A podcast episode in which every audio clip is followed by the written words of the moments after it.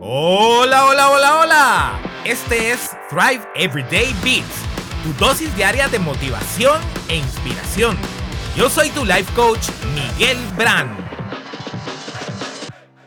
Hace algunos días mi amiga Chris envió en uno de los grupos de coaching una frase que dice algo así. Si ya sabes qué hacer y no lo haces, entonces estás peor que antes.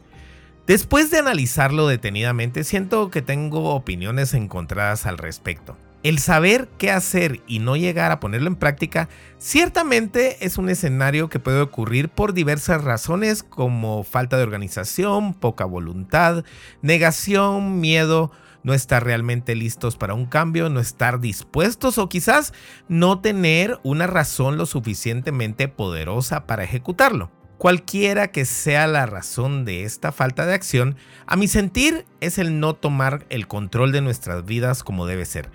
Dejamos que todo alrededor nos mueva el panorama que según nosotros necesitaríamos para empezar.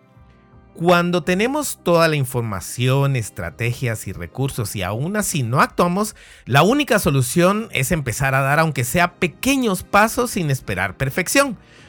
He aprendido a no juzgar a quienes no logran arrancar. Cada quien es dueño de su vida y debe ser 100% responsable de la misma. Sin embargo, así como no emito juicio, tampoco justifico a quienes no toman acción, principalmente cuando sé que no están felices o satisfechos en algún área de su vida. Pero, y aquí hay un gran pero, a mi parecer hay otros tres casos en los que esta frase no dice todo al respecto de la falta de acción. El segundo es cuando sabemos que necesitamos un cambio, no sabemos cómo hacerlo, pero tampoco nos tomamos la molestia de investigar, aprender, asesorarnos y adquirir las herramientas para empezar. A mi parecer, este es el escenario que más denota una falta de interés por llegar al siguiente nivel en nuestras vidas. Con tantos recursos en línea, gratis, a cualquier hora y con la masiva cantidad de información que existe en las redes, Creo que si estamos en ese punto es que realmente no queremos esforzarnos ni un poquito para obtener ese cambio. A continuación están las personas que conocen el problema y saben cómo obtener las herramientas para solucionarlo, pero que están en completa y absoluta negación.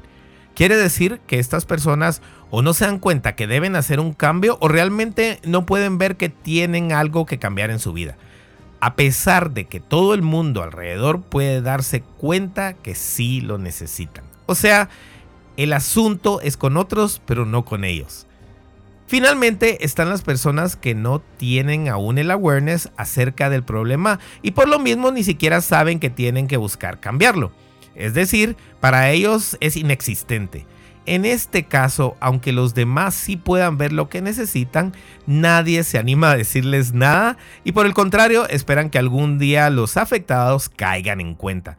Y sí, es difícil decirle a otra persona que tiene un problema, principalmente si no se hace con amor y de la forma más empática posible. Aún así, corremos el riesgo de perder una amistad o causar un enojo.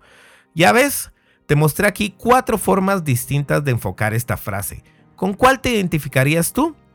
Cuéntame tus opiniones a miguel.miguelbran.com, aunque no estés de acuerdo con lo que te dije hoy, me interesa saber muchísimo qué piensas. Comparte este episodio con todos, podrías mostrarle ese camino a alguien hoy. Bendiciones.